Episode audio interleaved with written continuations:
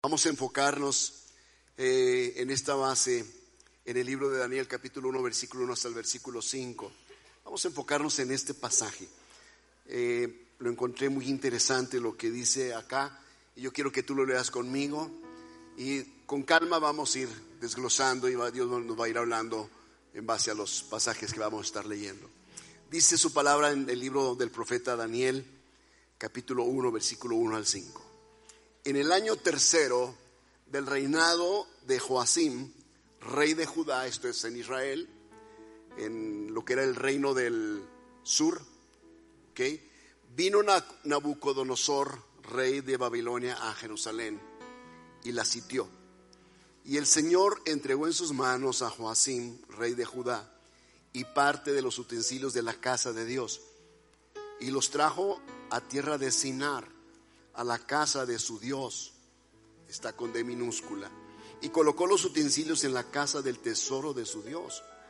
Y dijo el rey a Aspenaz, jefe de sus eunucos, que trajese de los hijos de Israel, del linaje real de los príncipes, muchachos, en quienes no hubiese tacha alguna, de buen parecer, enseñados en toda sabiduría, sabios en ciencia y de buen entendimiento e idóneos para estar en el palacio del rey, y que les enseñase las letras y la lengua de los caldeos. Y les señaló el rey ración para cada día de la provisión de la comida del rey y del vino que él bebía, y que los criase tres años, para que al fin de ellos se presentasen delante del rey. Señor, gracias por tu palabra la recibimos en el nombre de Jesús. Amén, amén y amén. Tengo una frase colocada acá en pantalla que quiero que leas conmigo. Esta frase es de Jacques Duval. Él dice, Duval, él dice, el sabio aprende mucho más de sus enemigos que el necio de sus amigos. ¿Quiere leerla conmigo? Adelante.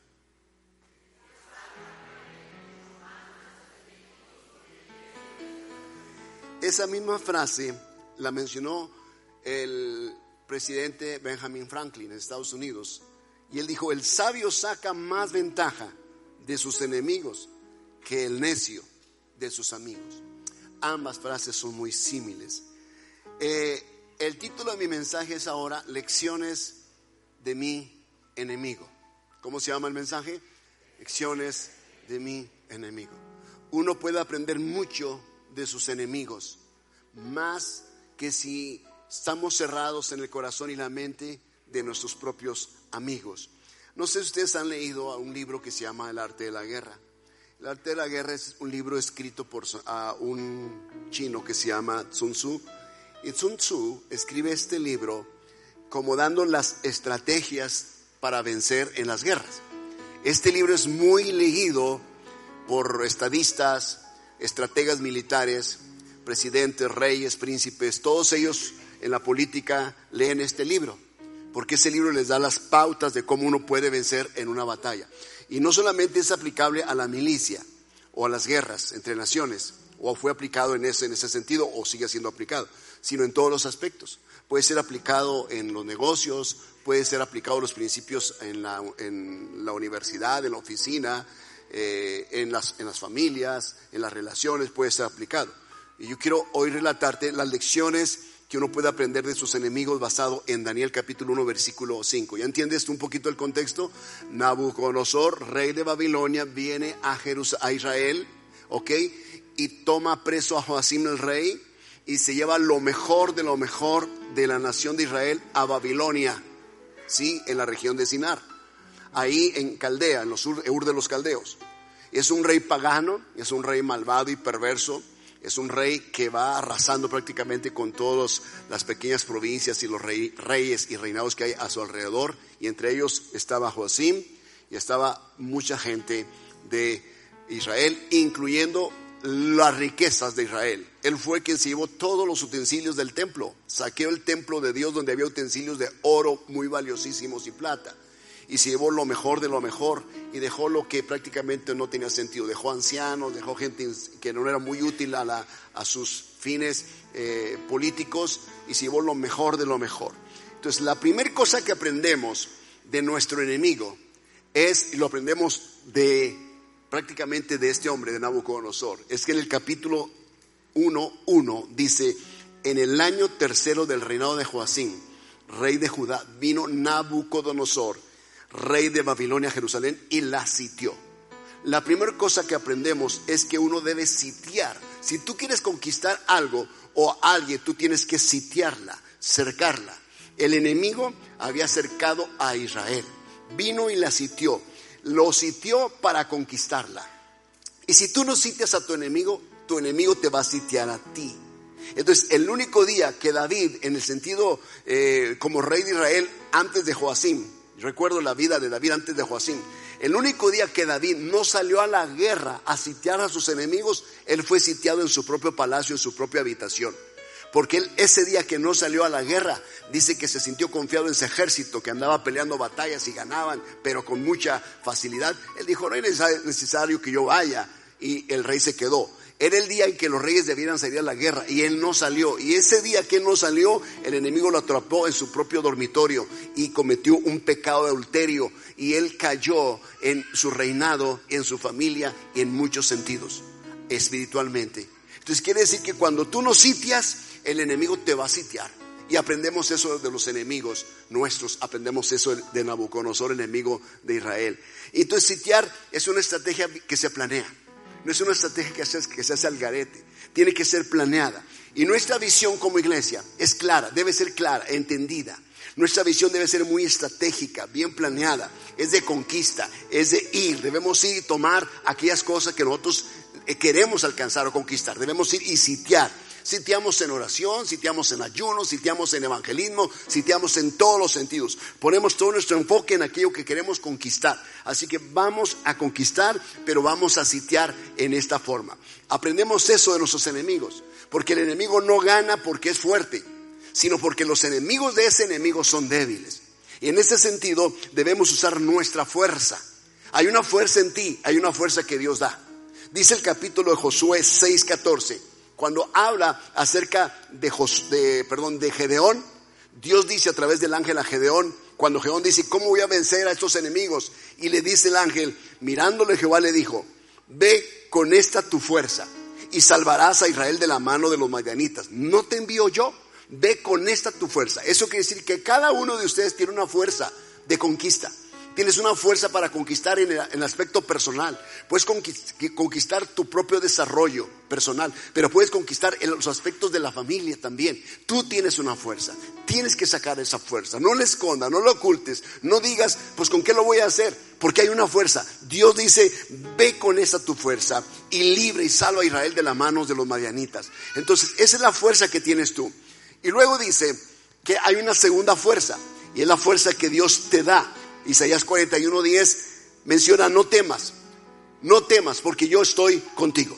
No desmayes porque yo soy tu Dios, que te esfuerzo. Él te esfuerza. Él te da una fuerza sobrenatural cuando tú no tienes ninguna. Cuando tú careces de alguna fuerza, Él te da una fuerza de la nada, saca una fuerza para ti. Siempre te ayudaré, siempre te sustentaré con la diestra de mi justicia. Entonces, para sitiar una nación, un reino, ellos deberían checar primero con qué contaban. Tú no puedes ir a sitiar a tu enemigo si no sabes con qué cuentas. El Señor dice, uno no va a hacer guerra contra su enemigo si primero no sabe qué es lo que tiene a su favor. Entonces uno cuenta a sus soldados, uno cuenta cuánta comida tienes, cuánta agua tienes, porque los sitios son muy cansados. Sitiar ciudades, sitiar reinos es muy cansado. Ellos tenían que planear cuánto tiempo necesitarían para sitiar esa ciudad y cómo lo hacían le cortaban el suministro alimenticio, les cortaban el suministro de agua, cortando el alimento y el agua y que eso no entre, prácticamente están sitiados. Lo que hicieron los estadounidenses con Cuba fue sitiar esa nación. Lo sitiaron, simplemente lo sitiaron. No permitieron que entrara, entrara ningún producto comestible de ningún tipo a Cuba. Y los han sitiado durante años, aún hasta el día de hoy sigue esto. Y Cuba, tú vas a Cuba y Cuba prácticamente es un, es un país muy pobre. Es un país que se quedó en el pasado. Construcciones que están cayéndose, calles que están totalmente destrozadas. Ellos tratan de sobresalir, tratan de salir adelante y los, los, cubanos son muy inteligentes y tratan de... ¿Por qué? Porque el mismo sitio hace que la persona que está sitiada tenga que sacar fuerzas de algo. Porque no te puedes cruzar de brazos, tienes que sobresalir, tienes que sobrevivir. Pero el sitio prácticamente te, te, te, te desnuda, te descuida, te desprotege, prácticamente acaba con tu vida lentamente. Y no salían de ese lugar hasta que no terminaban de sitiar por completo y conquistar ese lugar o esa ciudad o ese país o ese estado. A veces tardaban días, a veces tardaban meses, a veces tardaban años, pero se establecían. De esa forma lo sitiaban. El diablo, que es nuestro enemigo y aprendemos lecciones de él, nos pone sitios a nuestra vida y él es muy paciente y a veces él tiene estrategias a corto, mediano o, corto o mediano largo plazo contigo. A veces está ahí tenazmente hasta que hace ceder a la persona, hasta que la persona se rinde a sus caprichos, a sus deseos. Pero tú tienes que estar encima de eso y tienes que ser más tenaz y más resistente y tú tienes que ir siempre adelante. Es decir, tú no debes permitir que Él venga y te sitie, tú debes sitiar el territorio de Él para conquistarlo. No debes permitir ser conquistado por Él. Ahora, no importa que lo que nosotros queramos alcanzar, lo planeemos bien si no somos perseverantes en esto. Debemos nosotros ser muy perseverantes, debemos saber qué es lo que queremos y debemos avanzar siempre. Siempre debemos dar un paso hacia adelante. Nunca podemos retroceder en nuestro afán de sitiar lo que nosotros queremos conquistar. Si tú quieres conquistar tu familia, no te rindas. Si no ves de pronto que cede a, lo que tú deseas ver en ellos, tú tienes que ser perseverante en eso. Tienes que continuar, persevera, sigue sitiándolo. Vas a cortar el suministro y vas a traer, vas a agarrar fuerza en la oración, vas a agarrar fuerza en tu convicción, pero tú tienes que permanecer en eso. No te puedes dar por vencido y ceder ante tu enemigo. Y la mejor defensa siempre va a ser el ataque. Nunca debemos estar nosotros a la defensiva, siempre debemos estar a la ofensiva. Siempre. La Biblia dice que nosotros iremos y las puertas no nos podrán detener. Las puertas del mismo Hades, de la muerte y las puertas del infierno no prevalecen, no se mantienen en pie. Entonces no está hablando de un creyente que va caminando quejándose que el enemigo lo trae a cola, quejándose que el enemigo viene detrás de él. El enemigo no debe venir detrás de ti, tú debes ir detrás de él para conquistar y arrebatar lo que él tiene, lo que él ha poseído, lo que él se ha robado. Tú tienes que ir y vencerle. ¿Me explico? El diablo estaba acá, Cristo vino acá y lo venció acá. Él vino y lo venció acá. En la cruz venció el pecado. En la tumba venció la muerte. En el infierno venció al mismo Satanás. O sea, él prácticamente tuvo la victoria en todas las áreas. Pero Jesús vino y, y, tomó la determinación de atacar. Ahora, debemos nosotros utilizar las herramientas y las armas más poderosas que tenemos. Número uno, la sangre de Cristo. La sangre del Cordero. Apocalipsis 12:11. Ellos la han vencido por medio de la sangre del Cordero y la palabra del testimonio. Al punto que menospreciaron su vida hasta la muerte. Ese es el arma más poderosa que tenemos. Por supuesto que tenemos la oración, por supuesto que tenemos el ayuno, por supuesto que la adoración y la alabanza es una, una, arma de guerra poderosísima en contra de Satanás. Por supuesto que el testimonio es un arma poderosa contra Satanás que no le permite a él acercarse o sitiarnos. Tenemos que aplicar todas las, las armas que Dios nos ha dado. Número dos, aprendemos del enemigo. En el versículo 2 de Daniel 1.2. El Señor escuche, entregó en sus manos a Joacim. Dios mismo, eh, eh, Dios mismo permite que el enemigo de Israel los sitie y los conquiste. No lo entendemos en el momento por qué lo hace, pero esto nos demuestra algo, que ningún rey es, es, es rey si no Dios lo establece. Y ningún rey puede hacer nada si Dios no lo permite, incluyendo a Nabucodonosor. Y Nabucodonosor fue un instrumento, a final de cuentas fue un instrumento para enseñar lecciones de lo que el enemigo pudiera mostrarnos o enseñarnos a través de sus estrategias. Y dice que entregó en sus manos a Joacim, rey de Judá, y parte de los utensilios de la casa de Dios, que eran consagrados, santificados, y los trajo a tierra de Sinar. Tierra de Sinar es una tierra de maldad, Babilonia, paganismo, a la casa de su Dios, su Dios, es decir, un Dios pagano, un Dios que no tiene vida, un ídolo, y colocó los utensilios sagrados que había en Israel en el templo del Dios verdadero y la trajo a la casa del tesoro de su Dios, con D minúscula. Entonces es una vergüenza que uno tenga que aprender estas cosas de su enemigo, pero tenemos que aprenderla. ¿Qué aprendemos? Escucha, si te dijera que hicieras algo cinco veces al día, cinco veces al día, ah, probablemente empezarías a pensar en excusas para no hacerlo o en cómo no podrías hacerlo.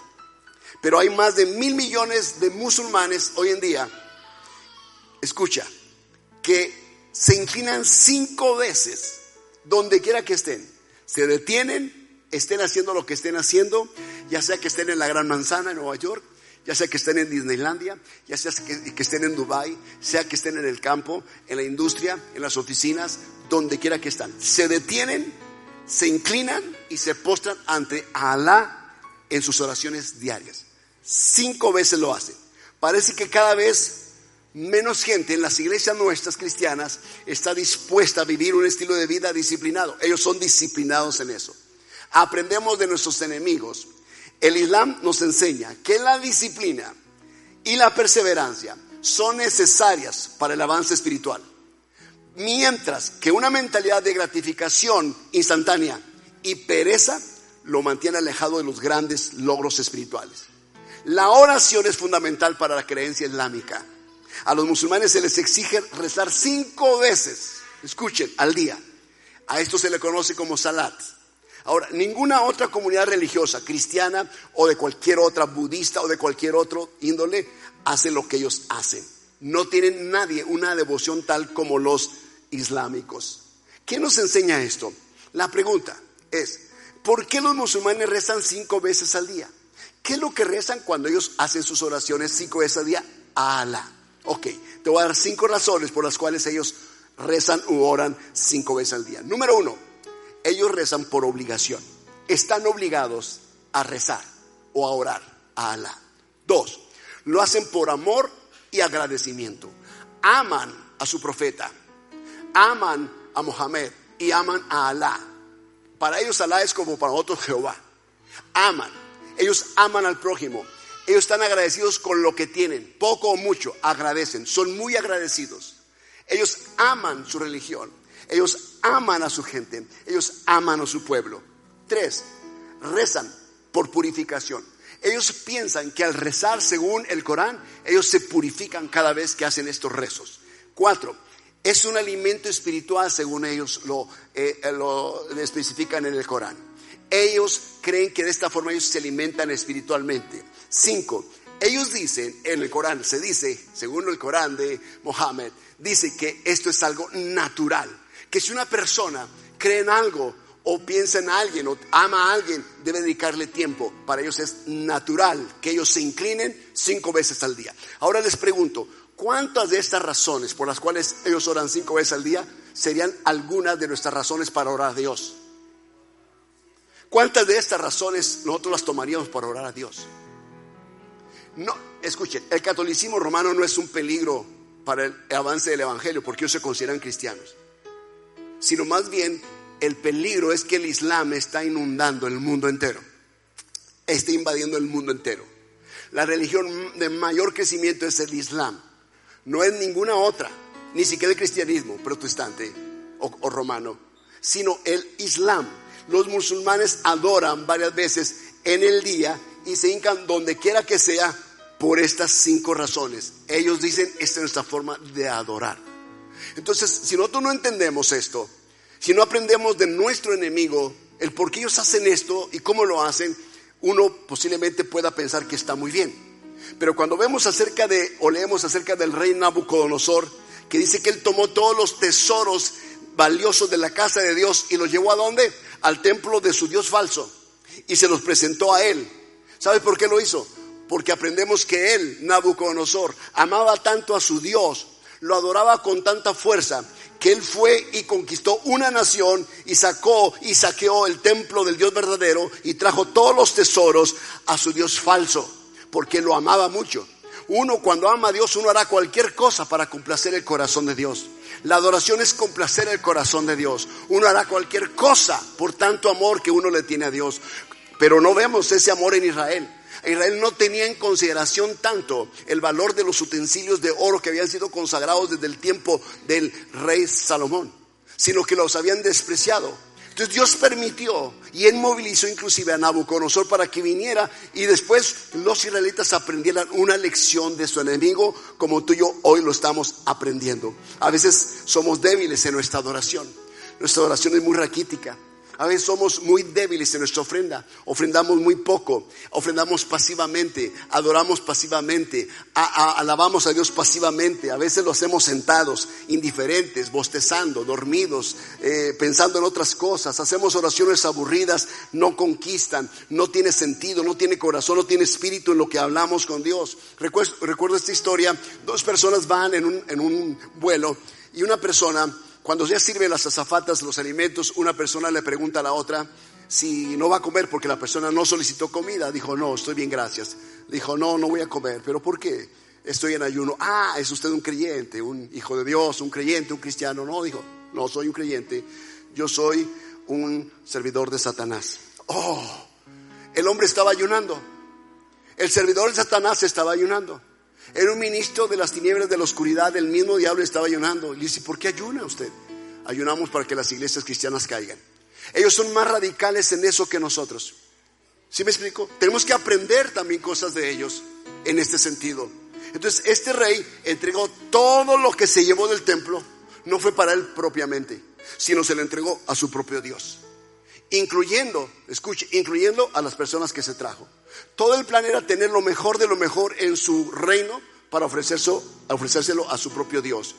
El versículo 3 y 4 dice, y dijo el rey a Aspenaz, jefe de sus, de sus eunucos, que trajese de los hijos de Israel, escuchen, del linaje real de los príncipes. Él no dijo, tráiganse a cualquiera. Él dijo, de los hijos de Israel, del linaje real de los príncipes, de los principales, de los hijos de los príncipes de las tribus muchachos en quienes no hubiese tacha alguna, sin ningún defecto físico. No podíamos traer al joven que estaba un poquito ringuito. No podían ellos traer a Babilonia al muchacho que tenía el ojito virol. No podíamos traer al muchacho que tenía un oído sordo. No podíamos traer a alguien que tartamudeara. No podíamos o no podía traer a alguien que tuviese alguna especie de tacha o de falta física. Y dice de buen parecer. Nadie de los que estamos aquí aplicaríamos para ser llevados cautivos a Babilonia. No aplicaríamos. Pero él se enfocó mucho en que fuesen de buen parecer. Dice, enseñados en toda sabiduría. Debían ser chicos entendidos, inteligentes. Dice, idóneos para estar en el palacio del rey. O sea, dignos de estar en el palacio del rey. Entonces, uno a veces llega, no sé si has llegado a alguna especie de, de palacio o alguna especie de oficina de gobierno y te encuentras con personalidades ahí, ¿no? No solamente eh, los guardias bien presentables, en saco, traje, corbata, etcétera, etcétera, armas ocultas, cosas así, autos impecablemente limpios, patios limpios, jardines hermosos, te encuentras con edecanes eh, apuestos y mujeres bellas y te encuentras con oficinistas y, y una especie de séquito que está a disposición del palacio, precisamente por eso porque debe haber cierta idoneidad en las personas que están cerca de un rey. Ahora, dice, y que les enseñase las letras y la lengua de los caldeos. O sea, aptos para, para aprender, aptos para aprender, para seguir aprendiendo. Tenían que aprender idiomas, lenguas. Entonces, ¿qué significa? Que este rey quería un equipo, no cualquier equipo. Él quería el mejor de los equipos. ¿Cuál es el problema de nosotros y qué debemos aprender? ¿Cuál es el problema? ¿Cuál es la gran disyuntiva en la que nos encontramos? Que muchas veces nosotros en el cristianismo nos sentimos víctimas de la mediocridad. Nosotros mismos nos hacemos mediocres por pensar de una forma tan pobre y hemos disminuido en vez de aumentar. Esa es la razón. Hemos sido complacientes, hemos dejado el nivel de exigencia a otro nivel, se ha ido muy al piso y el enemigo está buscando lo mejor de lo mejor. No solamente lo mejor de lo mejor, sino lo mejor de lo mejor de lo mejor. Él quería un linaje noble sin defecto físico alguno. Los quería bonitos, los quería sabios, instruidos en todas las áreas. Entonces, ¿qué es lo que pasa con nosotros? Pienso yo nosotros. ¿Qué aprendemos? Aprendemos esto. Que muchas veces nosotros escogemos a cualquier persona para el servicio de Dios. Muchas veces cogemos a la persona que no está ni siquiera, no tiene el llamado, ni está capacitado, ni está instruido, ni se deja instruir. No solamente no está instruido, sino que no tiene el corazón para aprender. Simplemente no quiere aprender. La gente a veces no quiere aprender. Dios podría hacer algo si tan siquiera, a lo mejor no es apto en el momento, pero si Él se dejara enseñar, a lo mejor podría aprender. Pero ni siquiera se dejan enseñar. ¿Qué es lo que sucede? Que muchas veces cogemos cualquier tipo de lugar, cualquier tipo de luz, cualquier tipo de sonido, cualquier tipo de personas. Entonces cuando nosotros paramos de seleccionar, entonces vamos a ser seleccionados. Y nosotros estamos aquí para seleccionar. Pero vamos a seleccionar las cosas que a Dios le agradan, ¿sí? A lo que Dios le, le gusta. Por ejemplo, si tenemos personas en la iglesia, necesitamos personas calificadas o, mejor dicho, enseñables que se dejen instruir. Tenemos que pensar en eso. Tenemos que pensar en esto. Ya entendamos esto. En esta época de la gracia, todos estamos listos para servir a Dios, pero no todos podemos servir en la misma área. Estos fueron escogidos para servir en un área específica y todos tenían, deben tener estas cualidades. Los que no tienen cualidades simplemente no fueron llevados cautivos. Entonces debemos aprender a seleccionar personas con capacidades para diversas actividades. A veces se compran propiedades para hacer un templo y se compra el peor lugar donde no hay estacionamiento, donde es el lugar que se inunda, es el lugar que tiene problemas de todo tipo. A veces se, construye un templo con las condiciones más pobres, sin, el diseño arquitectónico, se construyen lugares como que son la casa de Dios, la casa de oración, con muchas dificultades. Entonces, ¿qué es lo que sucede? Que no estamos pensando en lo mejor de lo mejor para nuestro Dios. Pero te voy a decir una cosa, a diferencia de esto, las personas allá afuera tienen lo mejor de lo mejor. Piensan lo mejor de lo mejor. Entonces no es ningún pecado que nosotros pensemos en lo mejor para Dios. Porque aprendemos eso de Nabucodonosor. No es ningún pecado. Escuchemos, cuando se edificó el templo de Dios, el primer templo por Salomón, él escogió lo mejor de lo mejor. Trabajadores de lo mejor. Ingenieros de lo mejor, arquitectos de lo mejor escogió el mejor lugar, la mejor pedrería, el mejor oro, la mejor plata, la mejor madera. Él escogió lo mejor de lo mejor. Entonces muchas veces nosotros vamos diluyendo el nivel de exigencia, bajando el nivel de exigencia de las cosas que a Dios le interesan y le agradan. ¿Por qué? Porque en ese mismo sentido nosotros no somos autoexigentes con nosotros mismos. Entonces no nos interesa darle a Dios lo mejor de lo mejor de nosotros. Y como no estamos dispuestos a darle lo mejor de lo mejor, también cuando vamos a seleccionar, seleccionamos cualquier cosa. ¿Por qué? Porque no estamos dispuestos a darle lo mejor de lo mejor. Entonces no es ningún pecado pensar en tener una buena iglesia, una buena casa de oración. No es malo pensar en tener una mejor iluminación, un mejor sonido, lo mejor de lo mejor.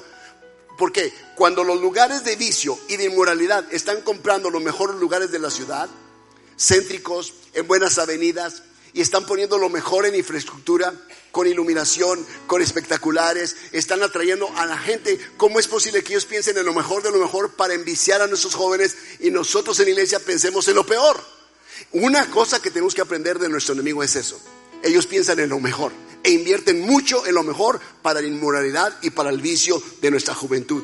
Así que vamos a tener que pensar nosotros y aprender un poco de ese enemigo. Dice que él trajo, dice que él trajo en el capítulo 1, versículo 3 y 4, él trajo lo mejor de lo mejor. Príncipes, hijos de príncipes, que no hubiese tacha alguna, jóvenes, enseñados, de buen parecer, sabios, entendidos en ciencia, esto es conocimiento, en entendimiento, idóneos para estar en un palacio y también enseñables en las lenguas, idiomas, las letras de los caldeos. Entonces Dios está en la búsqueda de aquellos que están eh, con un corazón enseñable. Es una característica de lo mejor de lo mejor. Entonces vamos a tener que escoger el tipo de lugar, la iluminación que vamos a tener, el tipo de sonido, las personas que van a estar con nosotros. Vamos a tener que pararnos nosotros firmes y seleccionar todo lo mejor de lo mejor porque estamos ofreciéndoselo a Dios. Él se lo ofreció a un ídolo, a un Dios pagano, pero estamos ofreciéndole a Dios lo mejor de lo mejor. Amén. Versículo 4. Dice su palabra. Agrega. Voy a enfocarme en esto. Dice, muchachos en quienes no hubiese tacha alguna, lo vuelvo a remarcar. De buen parecer, enseñados en toda sabiduría, sabios en ciencia y de buen entendimiento, e idóneos para estar en la casa o el palacio del rey, y que les enseñasen. Este es el punto 4. Enseñables. Que se pueda enseñar. que puedan recibir la enseñanza. Ellos estaban aprendiendo una nueva cultura. Y el problema de nosotros es que no queremos aprender una nueva cultura. Venimos de un sitio, Jesús vino y nos sitió con su gracia y con su amor y nos conquistó y nos trajo a este lugar para ser enseñados. Teníamos o veníamos de una cultura viciada de pecado. Ahora Jesús en su amor y su gracia nos rodea con lazos de amor, con cuerdas de amor nos atrae hacia Él. Y ya estando aquí, Él quiere enseñarnos un nuevo idioma en su reino. Quiere enseñarnos una, nueva cultura. La bandera del reino de Dios es el amor, según Eclesiastés. Entonces tenemos una nueva cultura, una nueva forma de pensar, de hablar, nuevo idioma, nuevo lenguaje. Ahora tenemos nuevas relaciones, ahora tenemos principios diferentes a como antes los teníamos. ¿Por qué? Porque Él nos sitió, nos rodeó con su amor. Entonces cuando estamos acá debemos aprender a formatear nuestra vida antigua. Y muchos no quieren soltar su antigua forma de, vivir y de pensar. ¿Ok? Debemos renovarnos renovarnos en nuestra forma de pensar, ¿sí? La renovación del entendimiento, la renovación del espíritu es muy importante acá. Ya lo hemos leído en Romanos 12, que es importante renovaros en el espíritu de vuestra mente para que podamos saber cuál es la voluntad de Dios buena, agradable y perfecta. Entonces necesitamos una renovación, formatear nuestro disco duro en la mente, quitar todas aquellas cosas del pasado que no nos ayudan para poder recibir lo nuevo de nuestro rey. Él nos ha sitiado de esta forma. En otro sentido, o influenciamos o nos influencian. Y si no enseñamos, el enemigo entonces te va a enseñar. Yo siempre digo, si no enseñamos a nuestros niños, el enemigo afuera en las escuelas le va a enseñar ideología de género. Si no les enseñamos a nuestros jóvenes allá afuera, en los lugares espectaculares de iluminación y sonido y pantallas y edificios y grandes estacionamientos y muchos colores, allá el enemigo los va a enseñar. Si no los enseñamos nosotros acá, el enemigo se encargará de enseñar. Porque esta es una guerra de sitios. Dios quiere sitiarlos, pero el diablo también quiere sitiarte. Entonces tienes que estar listo, pendiente de esto. Dice el versículo de Daniel 1.20. Escuchen, Daniel 1.20. En todo asunto de sabiduría e inteligencia que el rey les consultó a estos jóvenes hebreos cautivos, Daniel, Sadak, Mesach Abednego, nombres cambiados después, eh, que dice que los halló diez veces mejores. Se presentaron después de tres años de preparación. Tres años de preparación por el eunuco, Aspenaz, y luego después se presentan al rey. Y dice que los halló diez veces mejores. El rey estaba fascinado. Dijo, esto es justamente lo que yo quería. De hecho, superó mis expectativas. Has hecho buen trabajo, le dijo, le dijo eunuco. Pero ¿sabes qué es lo que había sucedido con Daniel y estos jóvenes hebreos cautivos, sitiados? Que estos jóvenes habían determinado no recibir la comida que el rey comía y que se les ofrecía a ellos, ni tampoco el vino que el rey les ofrecía. O sea, ellos no aceptaron nada de eso, ellos prefirieron vivir con la palabra de Dios porque dice que Daniel todos los días abría las ventanas por la mañana, mediodía y por la tarde, tres veces al día, y oraba al Dios de Israel. Todos los días lo hizo. Y cuando descubrieron que él hacía esto, lo acusaron. Y él siguió haciéndolo. Él no se amedrentó. Porque él no se dejó sitiar en ese sentido. Él no se dejó sitiar por las propuestas de un rey pagano. Él nunca se inclinó a su estatua. Esto le costó ir al, a donde? Al foso de leones y salir libre de ese lugar sin un rasguño. A los jóvenes hebreos, 13 jóvenes hebreos les costó ir al, ¿a dónde? Al horno ardiendo siete veces más de lo que normalmente lo encendían. Eso quiere decir que ellos fueron victoriosos de ese lugar, sacados de ese lugar y no olían ni a humo, siquiera ni un cabello en su cabeza, de su piel se quemó, porque Dios estaba con ellos, porque ellos no se dejaron sitiar. A veces que el enemigo viene con propuestas a tu vida y tú te dejas sitiar muy fácil. Muy fácil caes en el cuento del enemigo. A veces por cualquier cosa faltas a tu iglesia, por cualquier cosa faltas a tu célula, por cualquier cosa dejas, el ministerio tirado, por cualquier cosa dejas de ofrendar a la casa de Dios, porque hay propuestas allá y rápidamente te acercan y te gusta y simplemente... Pero estos jóvenes eran radicales. Y lejos, escucha, ellos comieron prácticamente vegetales, comieron frutas y legumbres y lejos de verse afectados físicamente y mentalmente, dice que cuando se presentaron después de los tres años ante el rey Nabucodonosor y les hacía preguntas, les consultaba, ellos respondían de una forma rápida, precisa, concisa y ungida. Y el rey dijo, wow, no había escuchado nunca en todo mi reinado jóvenes con tanto entendimiento, tanta ciencia, tanto conocimiento, con tanta sabiduría. Y entonces los colocó cerca de su palacio. Y a Daniel lo puso en un lugar de renombre, como un importante gobernador. ¿Por qué? Porque los halló diez veces mejores. Entonces, ¿qué es lo que tenemos? Que muchas veces nos dejamos sitiar fácilmente por las propuestas del enemigo. ¿Por qué? Porque a veces son propuestas que son atractivas. Porque dime si no es atractivo que de pronto tú vienes cautivo, eres preso en un país extranjero, pero te dan una habitación de lujo, te dan vino que el mismo rey toma, que te dan carne y comida que el mismo rey come y te la ponen en tu mesa. Dime si no es atractivo, ¿a quién no le gustaría después de no tener nada y de pronto que te digan, eres cautivo, estás preso, vas a estar en esta habitación que tiene todas las comodidades y aparte vas a tener comida, desayuno, comida y cena, pero es de lo mejor, es lo que el rey come. Imagínate que tienes tu vino tinto y tienes tu, carne y tienes tu pescado y que tienes todos los manjares disponibles para ti y tener que decir, tengo mucho apetito, pero ¿sabes qué? Porque prefiero obedecer a Dios y no contaminarme, renuncio a todo esto. Que aparentemente es un bien en, en ese momento para ti. Y renuncias a eso. Entonces te cuesta trabajo decirle no a muchas propuestas que el enemigo te hace. Él viene y te da ofertas te hace ofertas increíbles. Y muchos son sitiados de esa forma, porque por sus propios deseos son llevados, son consumidos y pecan delante de Dios tan fácilmente. Aprendemos de nuestros enemigos que cuando ellos se disponen a dar su vida por sus dioses paganos, lo hacen. Para un musulmán radical no le importa dar su vida por Alá. No le importa ser un mártir. Ellos lo hacen con gusto, con alegría se apuntan para, en la lista de mártires próximos. A nosotros nos da miedo ser mártires. No queremos sufrir por la causa de Cristo. Aprendemos que ellos son radicales en eso. Entonces, como que falta algo de radicalismo en el cristianismo de hoy en día. No somos como los cristianos del primer siglo, que eran radicales por morir por la causa de Cristo. La segunda, la última cosa que voy a tratar es lo que dice el versículo 5 de Daniel 1.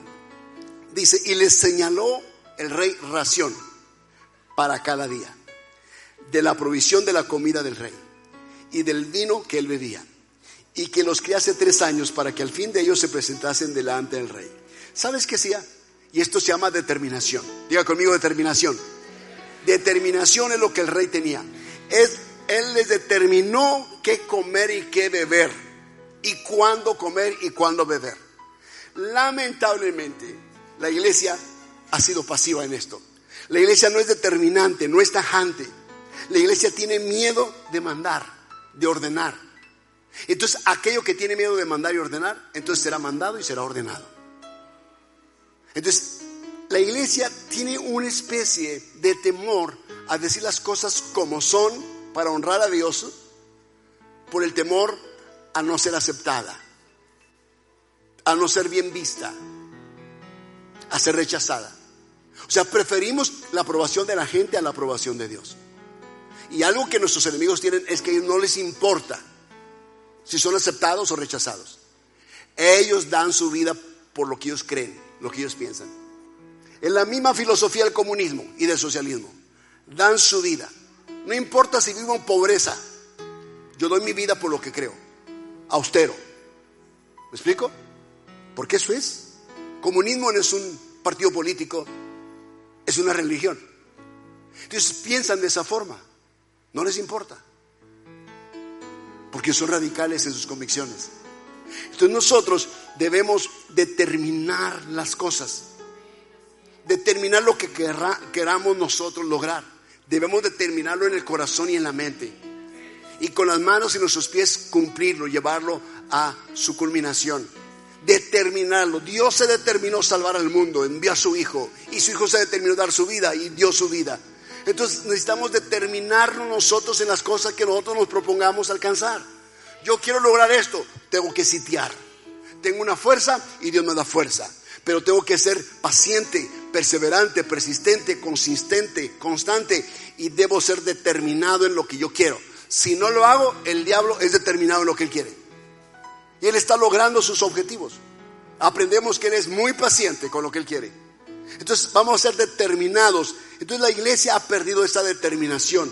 Imagínense por un momento, les pongo este ejemplo. Imagínense que nos determinamos todos aquí, todos sin excepción, todos, pequeños y grandes, hablarle de Cristo a una persona al día. A una persona al día. Una al día. Solamente una al día. Que le hablemos del amor de Jesús. ¿Qué lograríamos nosotros? ¿Cuánto lograríamos en el año? Si cada uno logramos hablarle de Cristo a una persona al día, 365 personas lograríamos cada uno. 365 vidas que pueden ser cambiadas por el mensaje de la cruz. Pero me voy a ir un poquito y voy a aligerar un poquito la carga. Que lo hiciéramos una persona por semana. Aún una persona por semana que la, lográramos ganar para Jesucristo. Traerla a los pies del Maestro. Presentarle el plan de salvación. No soltarla en oración. Estar pendiente de ellas. Una por semana. Tenemos 52 personas cada uno. Aún eso es una multitud de personas. Alcanzaríamos. Según las estadísticas dicen que si un creyente hoy gana una persona diaria durante un año y las que él está ganando hacen lo mismo durante un año, en un año se alcanza el mundo entero para Jesús. En un año. Todos para Jesús. ¿Sí explico? Yo gano una cada día, pero los que van ganando una cada día también van ganando una cada día. Y así todos van ganando una cada día. En un año ganaríamos a los que son 7, billones de personas, 7 mil billones de personas que no han sido alcanzadas para Cristo. Entonces, ¿qué quiere decir? Que falta determinación. Determinación. El rey determinaba qué vas a aprender, qué vas a leer, qué vas a estudiar. Vas a estudiar astronomía, vas a estudiar lenguas, pintura, arte, oficios, cualquier cosa que el rey decía, se lo enseñaban a los jóvenes de todos sabían. El rey quedó asombrado con el entendimiento de estos cuatro jóvenes hebreos. Entonces, necesitamos determinación en lo que hacemos diariamente. Si los jóvenes se determinaran a ser los mejores estudiantes de su escuela o de su grado, ellos lo lograrían. El problema es que no hay determinación. Si los hombres determinaran a ser los mejores empleados del mes en su empresa, ellos podrían lograrlo, pero no hay determinación. No nos determinamos a esas cosas, no nos interesa mucho, porque eso implica esfuerzo. El Señor dice, esfuérzate. Siempre Dios pide que tú te esfuerces. Y cuando dices tú, pues señores, ya hice todo lo que pude y no he logrado nada, dice Dios, yo te voy a esforzar. Yo te voy a ayudar. Yo te voy a sustentar. Pero tú haz lo tuyo. O sea, no es un asunto de Dios solamente, sino es un asunto, Dios pide algo de nosotros. Y es que hagas algo de tu esfuerzo, pongas algo de tu esfuerzo. Un hombre fracasó financieramente, buscó un consejo. Y el consejo que se le dio fue este determine algo. ¿Cuánto es lo que usted necesita ganar diariamente? Yo necesito ganar 500 dólares diariamente. Mis ventas tienen que darme 500 dólares de ganancia. ¿Y cuánto logró este día? Apenas si gané 120 dólares. Determine si usted no va a regresar a la casa hasta que no logre 500 dólares al día. Cuando el hombre se determinó a lograr 500 dólares al día, dividió la cantidad a ganar en, los, en las horas de trabajo. Y cada hora él tenía que ganar esa cantidad. Al final, él llegó a su casa más allá de la hora determinada que él llegaba. ¿Sí? 6 de la tarde. Él llegó a las 10 de la noche. Pero que no saben qué pasó. Él llegó con 500 dólares de ganancia ese día. Simplemente porque se determinó. Si tú te determinas a hacer algo, lo vas a lograr. Lo vas a hacer. ¿Por qué? Porque el mismo plan que tú tienes, la misma visualización del plan y del proyecto te hace ir hacia eso, alcanzar eso.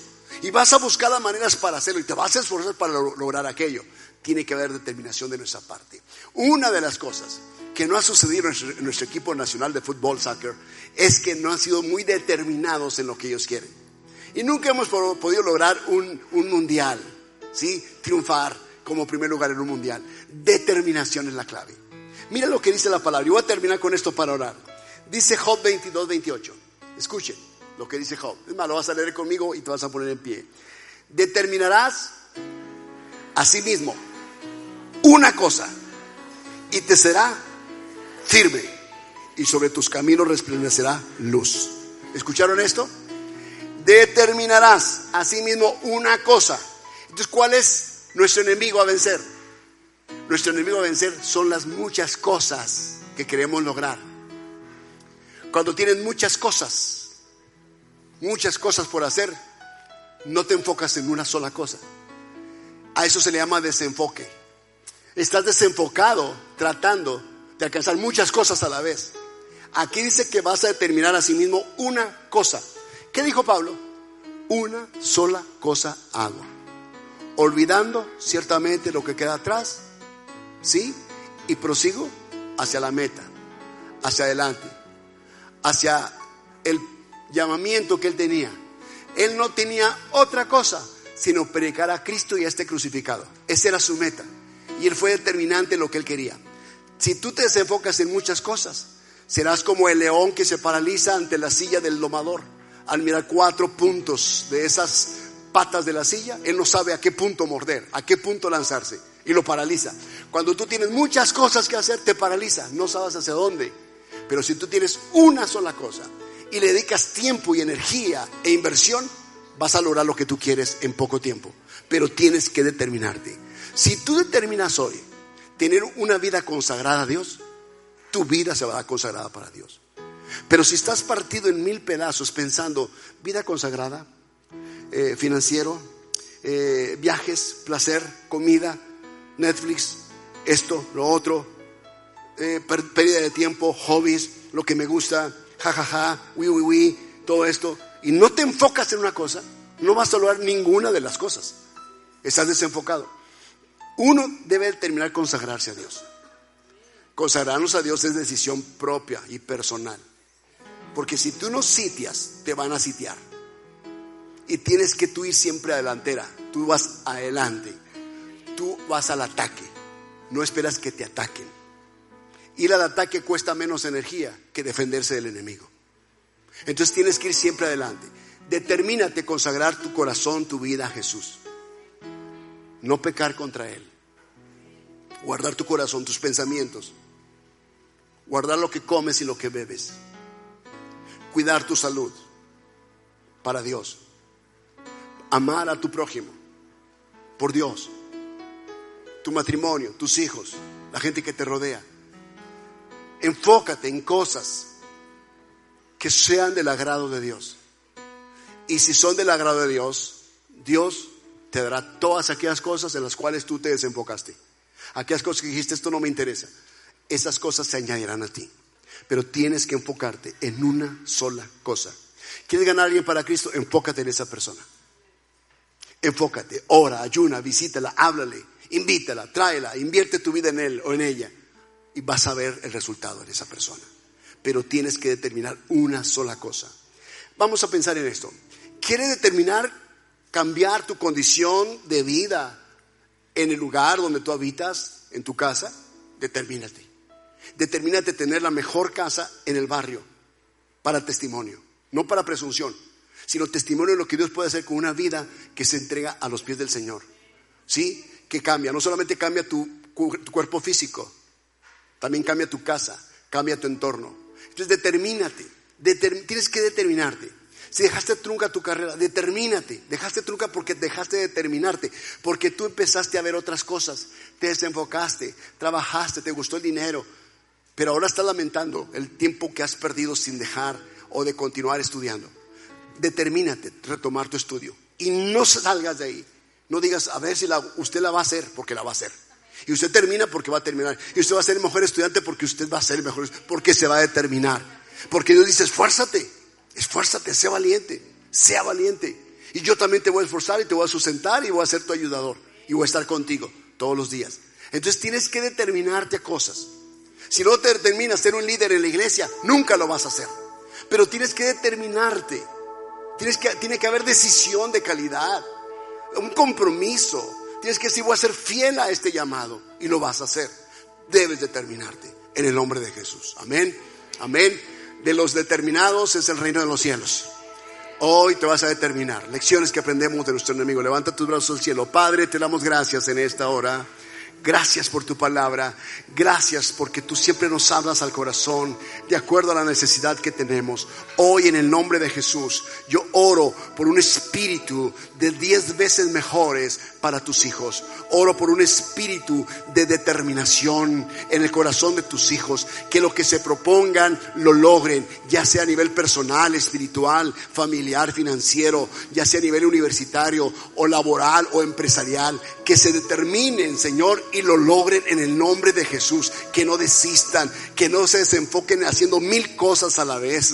Oro en el nombre de Cristo. Que tengan ellos un corazón enseñable, un espíritu enseñable, que podamos eh, eh, transmitir el lenguaje del reino de Dios, la mentalidad del reino de Dios, que podamos nosotros ser enseñables e instruibles en la casa del Señor, maleables como el oro, en el nombre de Jesús, que podamos venir y recibir las enseñanzas de tu palabra, que son principios aplicables en todos sentidos de la vida. Oro en el nombre de Cristo, especialmente por tus hijos, para que no se dejen sitiar por las propuestas y las ofertas del mundo, del paganismo, de la inmoralidad, del pecado, del diablo, sino que nosotros seamos los que sitiamos para conquistar aquello que el diablo está ahora mismo reteniendo, almas que están retenidas en contra de su propia voluntad. Oh Señor, oro por la salud de personas que está siendo retenida en el nombre de Jesús. Si hay enfermedad en sus vidas, que podamos ir y conquistar, sitiar, rescatar, salvar. Ayúdanos Dios, en el nombre de Cristo Jesús. Yo te lo pido, te lo ruego. Ayúdanos Dios a sitiar pensamientos en nuestra mente. Sí Señor, porque muchas veces somos resultado de cómo pensamos y nuestros pensamientos no son los tuyos. Oro en el nombre de Cristo que determinemos determinemos sitiar esos pensamientos y llevarlos cautivos a la obediencia a Cristo, que se sometan a la obediencia del Señor. En el nombre de Jesucristo, yo hoy oro Dios por tu iglesia, oro por tus hijos, oro por los jóvenes, oro por los adultos, oro por las personas, por las familias. Padre, la bendición tuya sobre ellos, la bendición tuya sobre ellos. En el nombre de Cristo Jesús. Gracias Jesús, gracias Jesús, gracias Jesús por tus hijos. Amén, amén, amén y amén. Dale un aplauso a Jesús mientras cantamos al Señor. Vamos. Jesús, eres mi